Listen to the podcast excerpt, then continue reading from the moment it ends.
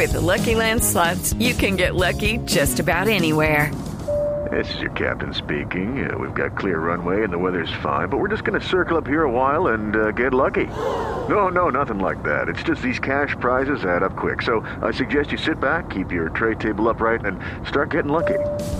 Play for free at LuckyLandSlots.com. Are you feeling lucky? No purchase necessary. Void where prohibited by law. 18 plus terms and conditions apply. See website for details.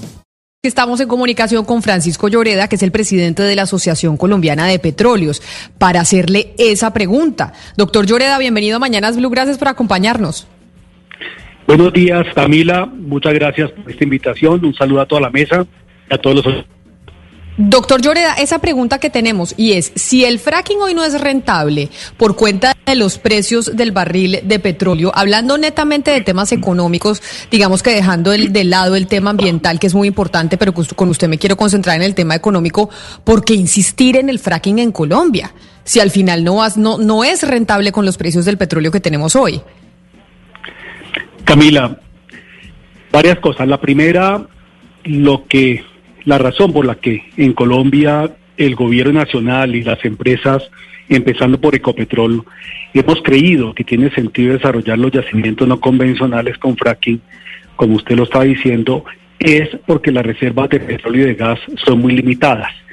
Y lo cierto es que en los que conocemos como yacimientos convencionales, infortunadamente desde hace varias décadas no encontramos yacimientos importantes estuviésemos en este momento encontrando nuevos Cusiana, Cañolimones, en fin, pues seguramente estaríamos hablando de este de una manera un poco distinta, igual en lo que tiene que ver con Costa Afuera. Lo que ha venido ocurriendo entonces es que la, la industria petrolera ha vivido al día. ¿Qué significa eso? Continuamos exprimiendo los campos maduros a través de técnicas como el recobro mejorado y eso es lo que nos ha permitido mantener un nivel de reservas aunque precario. Y tenemos la mirada puesta en los desarrollos costa afuera, que estos son en aguas profundas y ultraprofundas, pero son a largo plazo. Entonces, a mediano plazo, tres, cuatro, cinco años, y digo mediano plazo porque desde el momento en que nosotros iniciamos un proceso exploratorio y se convierte en un yacimiento que pueda ya producir eh, eh, hidrocarburos, pues pasan varios años. Y lo que hemos apreciado es que pareciera que tenemos un potencial muy grande de gas, especialmente también petróleo, en esos yacimientos no convencionales y por eso es que creemos que Colombia los debe desarrollar. Dicho lo anterior, usted me pregunta por qué insistir en él si en este momento los precios del petróleo son tan bajos por dos razones. Porque va a tomar un tiempo para que eh, lleguemos a una etapa de explotación comercial. Y esto, pues, por supuesto, dependiendo de si los proyectos piloto terminan indicándole al país como nosotros esperamos que esta técnica se pueda adelantar de manera segura. Entonces no podemos tomar decisiones de eh, del desarrollo de unos yacimientos a tres o cuatro años con los precios actuales. Si esa fuese la misma regla que aplicáramos, por ejemplo, para costa afuera, pues no estaríamos en este momento impulsando el desarrollo costa afuera, la exploración costa afuera, porque los precios del gas en el mundo entero son bajísimos y en este momento esos proyectos pues no serían rentables. Doctor Lloreda, eh, desempolvando uno debates históricos y me remito a la década de los 70 y a alguna parte de la década de los 80, uno encuentra que los argumentos, eh, muy respetables por cierto, de los ambientalistas o de los que así se autodenominan, pues tienen que ver con las afectaciones ambientales y los daños que tanto los yacimientos convencionales como los no convencionales le generan al medio ambiente. ¿Qué hay de nuevo después de tantos años en el debate técnico sobre eso? Y se lo pregunto por una razón, porque es que si esos argumentos que hoy pretenden hacer valer los ambientalistas vencen, eh, cobran victoria, digámoslo así, pues eso eh, hubiera servido para que hace 50 años nosotros como colombianos no hubiéramos sido exportadores de petróleo, porque los argumentos, repito, son filosóficamente idénticos. Muy buena pregunta. Lo, primero, eh, a mí me merecen respeto eh, los argumentos de, de, muchos ambientalistas en Colombia. Contamos con algunos muy serios y compartimos sin duda alguna inquietudes con ellos relacionadas con el cambio climático, en cómo avanzar de manera inteligente en una transición energética en Colombia. Estamos en ese, en ese caso eh, del mismo lado. Lo que ocurre, como usted lo señala, es que pues todas las actividades implican impactos y riesgos. Cuando hablamos de impacto es cuando uno tiene pleno conocimiento de un impacto y se busca entonces compensar. Cuando hablamos de riesgos, pues lo que debemos mirar es cuál es la probabilidad de ocurrencia, si se puede prevenir, se puede evitar. Y esta industria, la industria petrolera que lleva pues más de 10, 100 años en Colombia, es una industria que ha procurado hacer las cosas bien, siguiendo altos estándares. Eso no significa que sea una industria infalible, no significa que se hayan presentado contingencias, pero la verdad es que terminan siendo mínimas, porque es una industria, repito, que, que en principio pues lo que busca es hacer las cosas bien. Y creería que si hacemos un balance de los últimos 100 años, pues son mucho mayores los beneficios que esta industria le ha dado al país que las contingencias o errores que se han presentado. Eh, usted mencionaba la década del 70 pues infortunadamente en la década del 70 porque las condiciones contractuales no eran muy atractivas, pues Colombia perdió la autosuficiencia en materia de petróleo y durante más de 10 años, hasta cuando se descubrió Caño Limón, estuvimos importando crudo y la lógica económica del país era produzca café como loco y a punta de sal de sacos de café adquiera unas divisas para comprar un crudo importado. Entonces, y eso fue esta fue una época, una época muy complicada desde el punto de vista fiscal y macroeconómico para Colombia. Entonces, la preocupación nuestra, como yo lo señalaba, es que pues Colombia ha buscado diversificar su canasta energética, eso está bien, hay que continuarlo haciendo, pero la transición energética ni se va a dar de la noche a la mañana por más de que quisiésemos que fuese así. Y nosotros como el mundo entero continuaremos dependiendo en gran medida de los hidrocarburos durante mucho tiempo y nosotros no queremos que Colombia pierda esa autosuficiencia energética, Camila.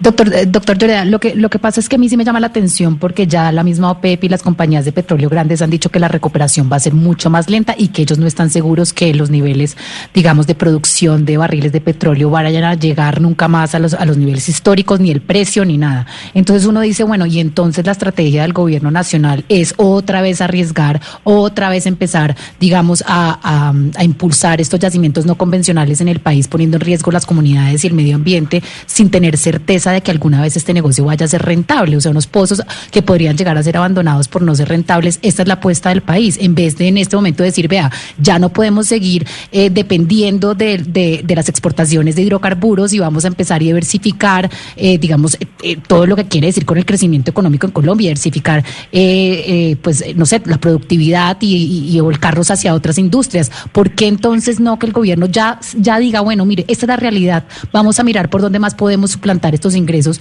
y seguir insistiendo en un tema que es muy, pues, impredecible. Cosas. Eh, lo primero, no es tan preciso indicar que por debajo de 50 dólares el barril, el desarrollo de yacimientos no convencionales que no es rentable. En este momento, incluso en los Estados Unidos, pues, que es el principal productor de petróleo del mundo, si bien hay varios campos de no convencionales, que no son rentables, la inmensa mayoría sí lo son. Entonces, pues creo que ahí hay unas como unas verdades grises y no es blanco y negro. Lo primero. Lo segundo, durante las próximas tres o cuatro décadas, el mundo entero y también Colombia vamos a continuar usando petróleo y gas. En especial el gas, y le digo por qué. Porque el gas es el gran combustible de la transición energética. Es más, las fuentes renovables no convencionales, como la eólica, como la solar, estas requieren de un combustible como el gas de respaldo para todo el sistema eléctrico. Entonces es muy importante entenderlo y entender también que no es incompatible lo que está haciendo el gobierno, que es impulsar nuevas fuentes de energía, impulsarlas con incentivos, con mucho ahínco, con el nosotros continuar haciendo un aprovechamiento de los recursos de petróleo y gas que tenemos por el bien del país. Pero lo otro que es muy importante y, eh, y lo voy a reiterar es lo siguiente, es que de la noche a la mañana no es factible para un país como Colombia sustituir una industria como la petrolera desde ningún punto de vista. Si nosotros tomásemos la decisión de decir, a partir de mañana no más petróleo, lo que tendríamos que hacer es salir a importar crudo y la importación de crudo para cargar las refinerías costaría alrededor de 30 billones de pesos al año, pero además el país dejaría de recibir aproximadamente 30 billones de pesos al año de las exportaciones de petróleo. La pregunta es, ¿de dónde vamos a sacar entre 50 y 60 billones de pesos al año durante varios años, durante varias décadas, para, eh, para reemplazar esa fuente y esa renta? ¿Cómo reemplazamos los recursos de regalías para las regiones? Ahora, eso no significa que no debamos nosotros preguntarnos cómo hacer un mejor aprovechamiento de los recursos del petróleo cómo hacer un mejor aprovechamiento del gas durante las próximas décadas mientras avanzamos en una diversificación y transición energética. ¿A qué le dedicamos los recursos? Fíjese lo siguiente, solo el año 2005 a 2015 a Colombia le ingresaron, sin contar regalías, más de 200 billones de pesos de renta petrolera porque estamos en el boom y en la bonanza. ¿A qué le dedicamos esos recursos? Es muy importante hacerse la pregunta. Parte de ellos se tradujo en infraestructura vial, es cierto, parte en programas que se dirigieron a reducir la pobreza extrema en Colombia, parte de ellos a aligerar deuda externa. Entonces, lo que les quiero decir con esto es que no es incompatible continuar apostando una diversificación energética. No es incompatible cumplir los compromisos de la COP21 en, en París con nosotros desarrollar unos recursos con los que contamos en el subsuelo de manera cuidadosa, de manera responsable, como se lo ha propuesto el gobierno y como se lo ha propuesto la industria. Yo, doctor Lloreda, nosotros sabemos que usted se tiene que ir porque tiene una cita ya, pero queríamos eh, conocer su versión sobre por qué estamos interesados en hacer fracking. No en el tema medioambiental, que es un debate importante, sino por el tema económico. Mil gracias por haber estado con nosotros hoy aquí en Mañanas Blue. Muchas gracias, Camila y una invitación a todos los colombianos es démosle la oportunidad a los pilotos y que sea la ciencia, que sea la técnica la que nos indique si el fracking es factible desarrollarlo en Colombia con cuidado, con responsabilidad y que se convierta en un instrumento de desarrollo económico y social para el país, que es lo que nosotros aspiramos suceda. Judy was boring. Hello. Then Judy discovered chumbacasino.com. It's my little escape. Now Judy's the life of the party. Oh, baby, Mama's bringing home the bacon. Whoa. Take it easy, Judy. The Chumba life is for everybody. So go to ChumbaCasino.com and play over 100 casino style games. Join today and play for free for your chance to redeem some serious prizes. ChumbaCasino.com. No purchase necessary. Void where prohibited by law. 18 plus terms and conditions apply. See website for details.